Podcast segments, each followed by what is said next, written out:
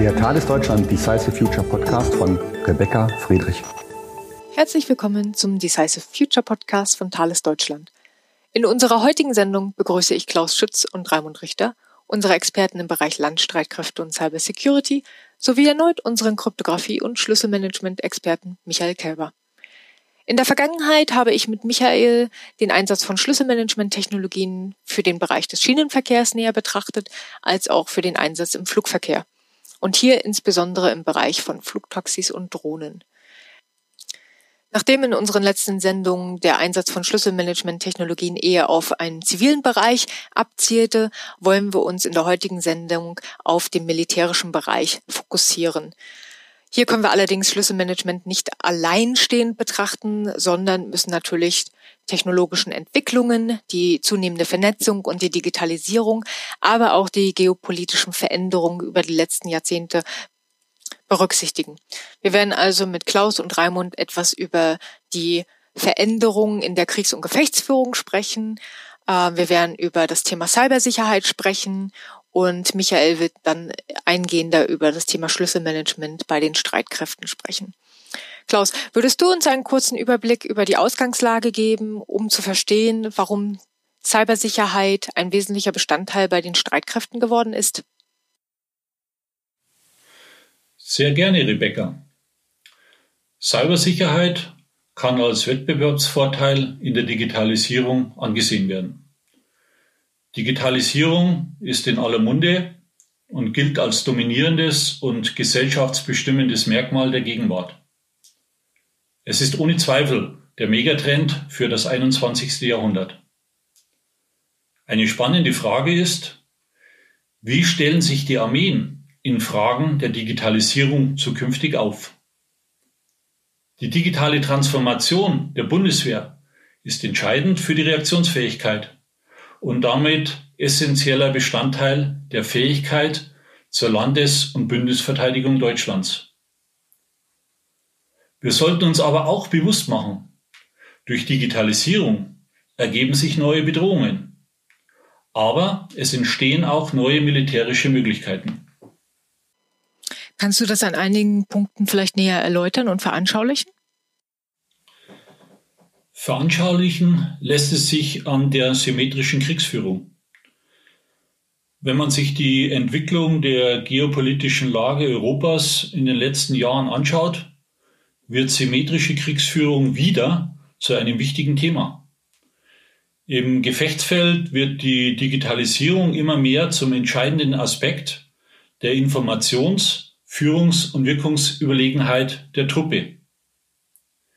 Die heutigen modernen Waffensysteme oder beziehungsweise militärische Plattformen nutzen für schnelle Entscheidungen digitale Sensorik und Netzwerke.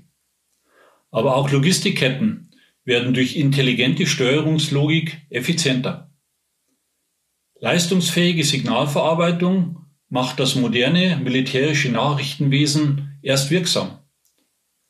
Und auch der Soldat auf dem Gefechtsfeld wird zunehmend zum digitalisierten Sensor und Effektor. Ein weiterer Punkt sind die Langzeiteinsätze. Wir sehen immer mehr Einsätze in entlegenen Regionen und auch für längere Zeiträume. Das bringt Herausforderungen mit sich und vor allem in Bezug auf Logistik und Kommunikationstechnik.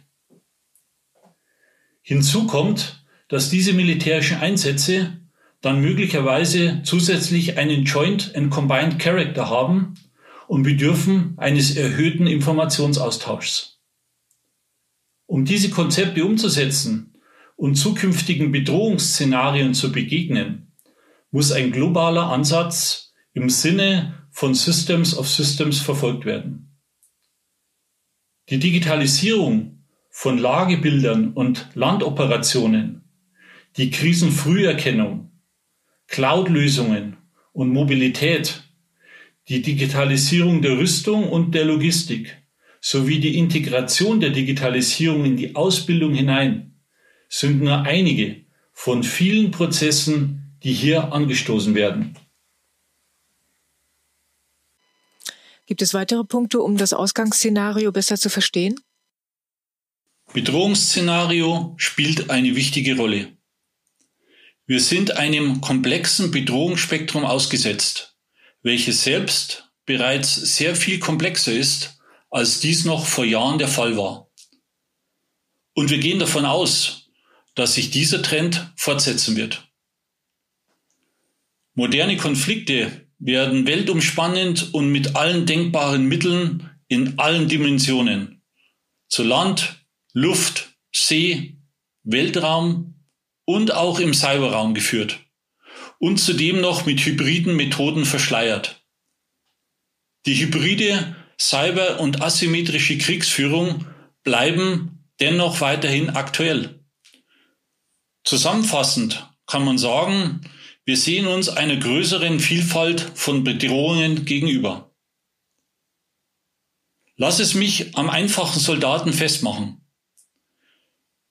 sprich von analogen Funkgeräten hin zur digitalen Welt. Wenn Soldaten kämpfen, brauchen sie Ausrüstung wie Gewehre, Helme und Funkgeräte. Ohne Funkgeräte werden Soldaten im Einsatz großen unnötigen Risiken ausgesetzt. Die Planung für neue digitale Kommunikationstechnik ist daher ohne Alternative. Du sagtest ja gerade, dass unter anderem den Funkgeräten eine entscheidende Rolle innerhalb der Mission zukommt. Ich nehme an, der schnelle Informationsaustausch steht hier im Vordergrund. Schneller Informationsaustausch ist das eine.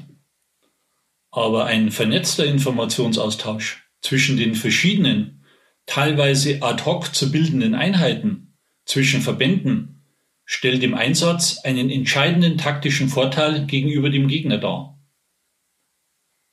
Die Herausforderung ist, unterschiedliche Plattformen vom tragbaren Funkgerät des Infanteristen über fixe oder mobile Gefechtsstände bis hin zur Satellitenkommunikation in eine Architektur zu bringen, in der jedes Element beherrscht wird und zudem interoperabel mit den Bündnispartnern ist.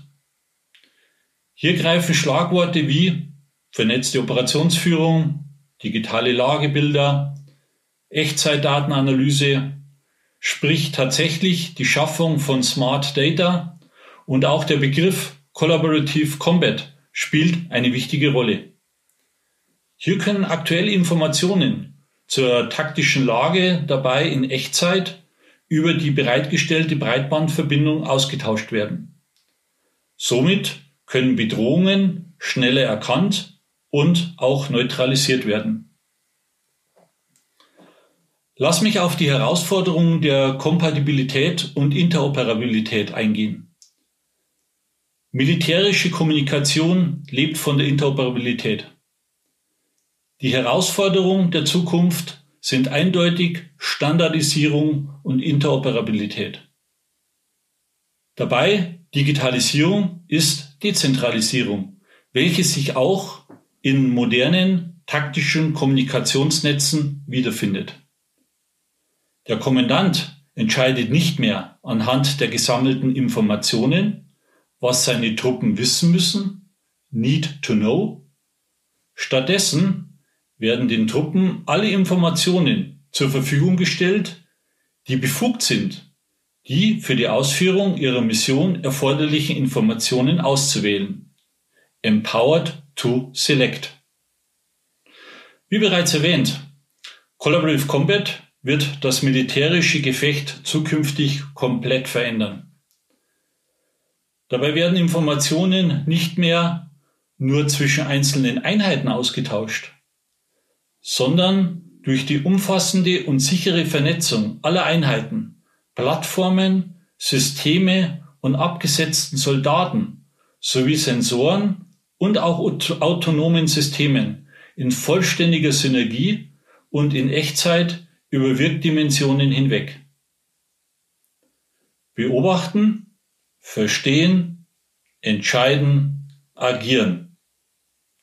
Klar ist auch, die Kommunikation mit verbündeten Streitkräften wird zunehmend wichtiger, auch im Hinblick internationaler Missionen. Ich sehe schon, Die Digitalisierung birgt sowohl Vorteile, wie beispielsweise die Erhöhung von Effizienz oder auch der schnellere Austausch von Informationen, der auch zu einer Informationshoheit führen kann, als auch diverse Herausforderungen, sei es nun die immer komplexere Bedrohungslage, die jetzt um diese Dimension des Cyberspace erweitert wurde, aber auch die Kompatibilität und Interoperabilität zwischen verschiedenen Streitkräften. So spielt ja die Kommunikation äh, mit verbündeten Streitkräften eine zunehmend wichtigere Rolle. Wie wird denn unter dem Gesichtspunkt der immer komplexeren Bedrohungslage ein sicherer Austausch von Informationen sichergestellt, insbesondere wenn Cyberbedrohungen allgegenwärtig sind? Wenn es um das Thema Absicherung von Kommunikationsbeziehungen geht, sprich der Daten, die dann ausgetauscht werden, gelten die gleichen Prinzipien, wie wir sie auch in anderen Bereichen, zumal sicherheitskritischen, kennen. Zum Beispiel, wie wir schon besprochen haben, Bahnen oder teilautonome Fluggeräte. Ohne ein wirksames Key Management keine Verschlüsselung und damit keine gesicherte Kommunikation. Die aktuelle Ausgangslage im Militär mal ganz allgemein formuliert. Es kann davon ausgegangen werden, es gibt bereits elektronische digitales Schlüsselmanagement, also Key Management Systeme, die im Einsatz sind. Das gilt in der Regel für alle Teilstreitkräfte zu Lande, zu Wasser und der Luft mit spezifischen Anforderungen. Die Herausforderungen, denen sich diese militärischen Systeme stellen müssen, äh, sind im Prinzip im Kern vergleichbar mit anderen IT-basierenden Systemen im Bereich IoT, Industrie etc. Allerdings sind die Anforderungen hier höher, was nicht zuletzt aufgrund der hohen Security Requirements sich ergibt, die dann unter anderem entsprechende Zulassungsbedingungen erfüllen müssen für diese Geräte, die diese Schlüssel verwenden. Ganz wichtige Herausforderung hier, ein steigender Bedarf an Digitalisierung und damit in der Folge auch weitergehend Automatisierung der Schlüsselmanagementprozeduren. Letztendlich äh, Basis hierfür ist eine durchgängige Online-Infrastruktur von der Generierung von Kryptomitteln bis zu deren Verwendung. Weitere hohe Herausforderung ist der erforderliche Anpassbedarf an immer schneller werdende Aktualisierungs- und Änderungszyklen. Wie in den anderen Bereichen auch ähm, ist die Rate der, des Integrationsbedarfs neuer Kryptoalgorithmik, neuer Algorithmen stetig steigend und der Trend wird weiter anhalten. Das Thema Quantencomputerresistenz gilt hier genauso. Das heißt, nach Vorliegen zertifizierter Algorithmen mit hoher Quantencomputerresistenz gilt es, diese sehr schnell in Verkehr in die Geräte zu integrieren und dann aber auch mit den Schlüsselmanagementsystemen versorgen zu können. Die Herausforderung bei den Landfahrzeugen speziell, äh, bis derzeit ähm, gibt es in den Landfahrzeugen in der Regel relativ wenige Kryptogeräte, also Geräte, die äh, verschlüsselt kommunizieren können, allerdings mit sehr steigendem Bedarf. Das heißt, auch hier steigt die Quantität und die Komplexität innerhalb der Fahrzeuge. Ganz klar, auch hier gilt ähm, Medienbruch, freie Online-Versorgung mit Kryptomitteln. Wiederum spezielle Herausforderung hier, hohe Anzahl von Fahrzeugen dynamisch im Feld verteilt, ähm, aus der man dann auch sehr leicht ableiten kann, eine manuelle Versorgung mit Schlüsselmitteln ist dann keine Option mehr. Das heißt, Bedarf an einer durchgängigen Konzeption der Verteilinfrastruktur über onlinefähige Kommunikationsstrecken bis zum Fahrzeug und, Platt und plattformbezogen Key Management und Schlüsselverteilung im Fahrzeug, wie Klaus erwähnt hat, dynamisch und flexibel. Zukünftig ähm, betrifft das denn die Landfahrzeuge, aber auch zum Beispiel die unbemannten Luftfahrzeuge, die in so einer Combined Mission denn immer mehr integriert werden. Auch da gilt gleichermaßen Bedarf an gesicherter Kommunikation Verschlüsselung elektronisches Key-Management, Einbindung in die generelle Schlüsselmittelinfrastruktur. Okay, wir können also festhalten, dass äh, der ganze Bereich der Cybersicherheit, äh, der Sicherheit von Streitkräften an sich ein sehr dynamisches Feld durch die Digitalisierung geworden ist und wir vermutlich dort für die Zukunft auch noch ein, äh, einige wesentliche Veränderungen zu erwarten haben. Ja, zum einen azyklische wesentliche Änderungen, zum anderen, und das halte ich für sehr wichtig, werden künftig zunehmend häufige und kurzschrittige Änderungsraten im Bereich kryptografischer Algorithmen und Verfahren sehen, und dies führt zu einem kontinuierlichen Update-Prozess, den die Systeme unterstützen können müssen, um sicherheitstechnisch immer auf dem aktuellen Stand zu bleiben. Die Verschlüsselung der Kommunikation ist aber ja nur die halbe Miete. Wie wird denn überhaupt sichergestellt, dass das System nicht bereits korrumpiert ist? Ja, ich beginne vielleicht mit einem Beispiel, Rebecca. Wir stellen uns vor, wir sind in einem Kampffahrzeug, in einer Patrouillenfahrt, ähm, in einem Einsatzland und der taktische Führer vor Ort in dem Fahrzeug stellt auf einmal fest, dass auf seiner Lagekarte vor ihm ein Roadblock, also eine Straßensperre auftaucht, und zwar genau dort, wo ein Fluss überquert werden muss. Mm, es ist relativ schnell klar, dass mit dieser Straßensperre der Fluss nicht überquerbar sein wird. Vermutlich ist eine Brücke defekt oder sogar gesprengt. Das heißt, es muss, wenn, ähm, dann eine Ausweichroute gefahren werden. Das geht, aber diese Ausweichroute ist erheblich riskanter, weil sie von dem Gegner viel besser einsehbar ist und auch ähm, Verstecke bietet, von wo aus der Gegner angreifen kann. Deswegen versichert sich der taktische Führer vor Ort in unserem Fahrzeug bei seinem Kompaniechef, ob der die gleiche Lage hat. Der bestätigt die Lage und der Führer entscheidet sich schweren Herzens, die Ausweichroute zu nehmen und fährt direkt in einen Hinterhalt. Nach langem Kampf ist er fast geschlagen. Es gibt menschliche Verluste, es gibt Materialverluste. Sie können sich dann doch zurückziehen, aber wie gesagt mit erheblichen Schäden. Im Anschluss an das Geschehen stellt man fest, die Lagekarte zeigt etwas anderes. Die Straßensperre der Brücke am Fluss ist nicht mehr auf der Lagekarte. Ist einfach weg. Bei allen anderen Fahrzeugen genauso. Patrouille wird abgebrochen, die verbleibenden Fahrzeuge und die Verletzten kehren zurück ins Camp und es startet eine forensische Suche, warum diese Lagekarte auf einmal etwas vermutlich Falsches angezeigt hat, was dann auch noch zu diesem fatalen Zwischenfall geführt hat. Und es stellt sich heraus, dass offenbar das Führungssystem, das eben diese Lagekarte ähm, anzeigt, dass das Führungssystem während der Patrouille, und zwar etwa zeitgleich auf allen Fahrzeugen und auch noch im äh, Camp beim Kompanieführer, von einem Teil der Kommunikationseinrichtungen im Fahrzeug souffliert bekommen hat, dass da eben diese Straßensperre ist und aufgrund dieser Tatsache eben das entsprechende Symbol auf der Lagekarte angezeigt hat und später dann offensichtlich wiederum souffliert bekam, dass äh, diese Straßensperre dort nicht mehr existiert, ähm, was dann nach dem Gefecht dazu geführt hat, dass scheinbar grundlos die falsche Route äh, gewählt wurde von dem Führer vor Ort. Gott sei Dank für ihn haben das mehrere gesehen, dass tatsächlich die Lagekarte diese Symbole anzeigten und äh, können das bezeugen.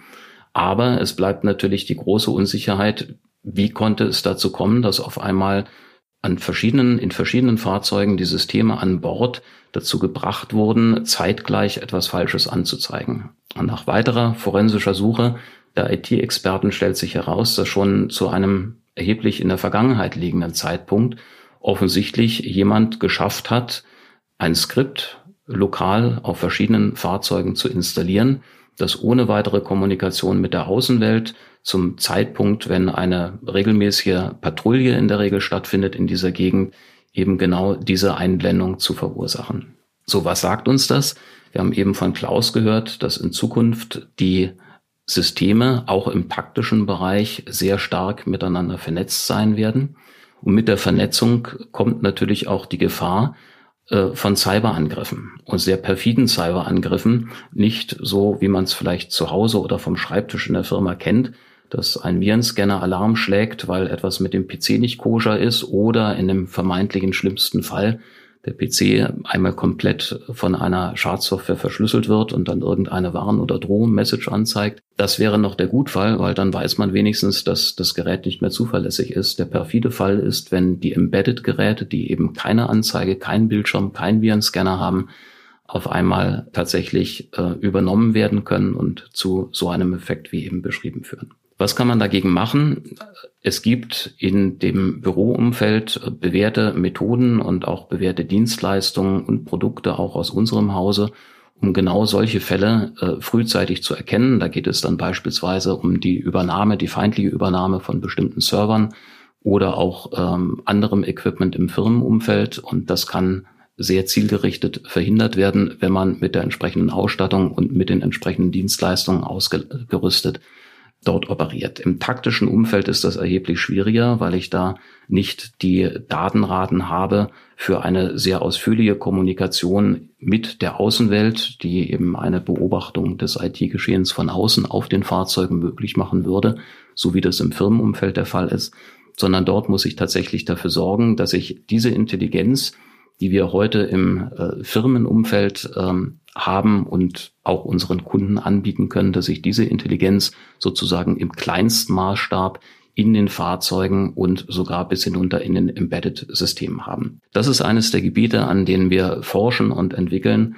Und äh, ich bin persönlich der Überzeugung, dass das ein sehr wichtiges Gebiet ist, weil ohne eine verlässliche IT-Infrastruktur in jedem vernetzten Fahrzeug wird die Vernetzung nicht nur Vorteile bringen, sondern auch zu einem erheblichen Problem werden. Und genau das wollen wir vermeiden. Wir wollen, dass die Soldaten tatsächlich die Vorteile haben, die Klaus eben beschrieben hat und die potenziellen IT-Nachteile ganz sicher vermeiden können. Mit diesen Worten möchte ich unseren heutigen Podcast auch beenden. Klar ist, um die Vorteile zu nutzen, müssen die Risiken, die mit diesen Technologien einhergehen, minimiert werden. Dass dies ein dynamisches, komplexes, aber auch ein faszinierendes Feld ist, haben unsere Gäste eindrücklich beschrieben. Ich bedanke mich bei Klaus Schütz, Michael Kelber und Raimund Richter. Auf Wiederhören.